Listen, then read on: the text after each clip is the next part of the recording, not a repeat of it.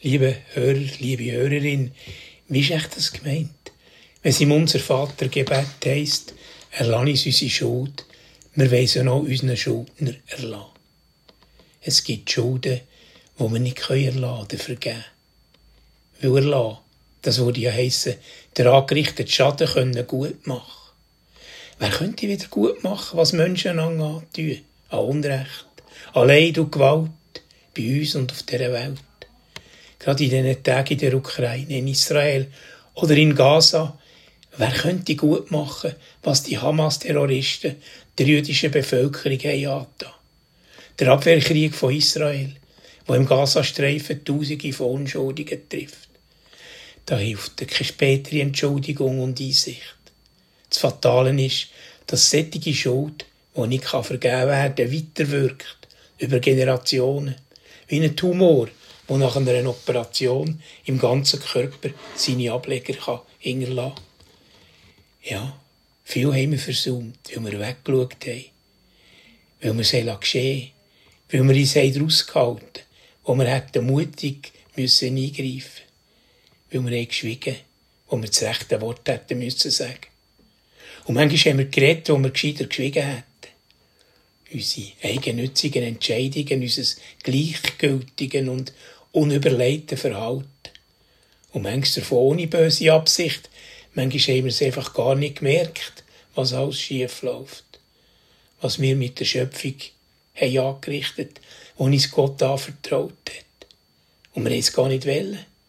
Aber wir stehen mit drin in diesem Schuldenzusammenhang. Sie sind mit betroffen und mitbeteiligt. Wir wollen doch all diesen Menschen, die nach uns kommen, nicht schaden. Wir wollen doch nur ihr das Beste, dass sie in einer Welt leben können, die gängig als Schöpfung von Gott zu erkennen ist.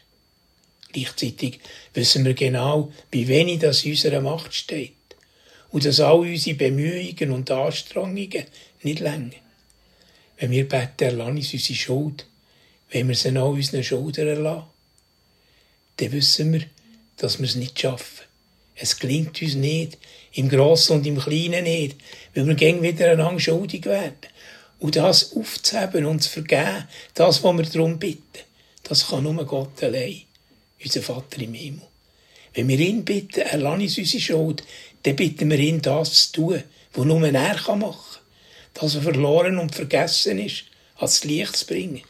Er kann den Fluch in einen Segen verwandeln, Wunden heilen, Tränen trocknen, die Toten ins Leben rufen und die ganze Schöpfung erneuern. Aber sind wir damit aus der Verantwortung entlassen? Weil wir sowieso nichts machen können, wie wir manchmal sagen. Erlass uns unsere Schuld. Wir weisen auch unseren Schuldnern erlassen. Die Toten können wir nicht lebendig machen. Das Unrecht können wir häufig nicht wieder gut machen. Geschichte kann man nicht zurückdrehen. Aber das, was heute und morgen passiert, da können wir mitdenken und mitgestalten. Auch wenn wir jetzt schon wissen, wir können gar nicht anders, wir machen uns gegen wieder schuldig. Sind wir bereit, die Schuld anderen Menschen zu erlassen?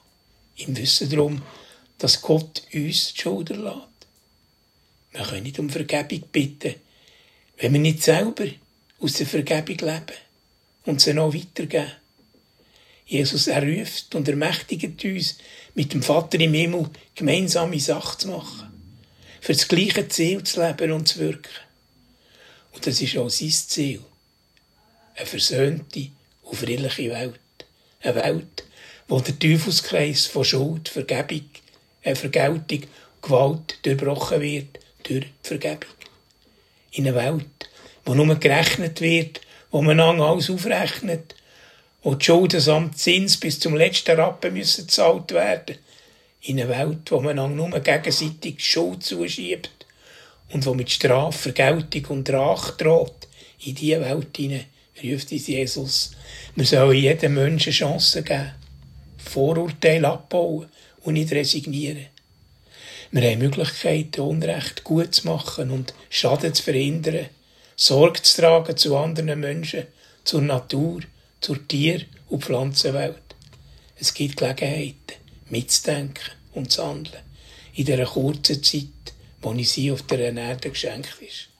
Dass die Schuld und die Angst nicht sollen Oberhand gewinnen Für das bitten wir unseren Vater im Himmel, weil wir ihm das zutrauen.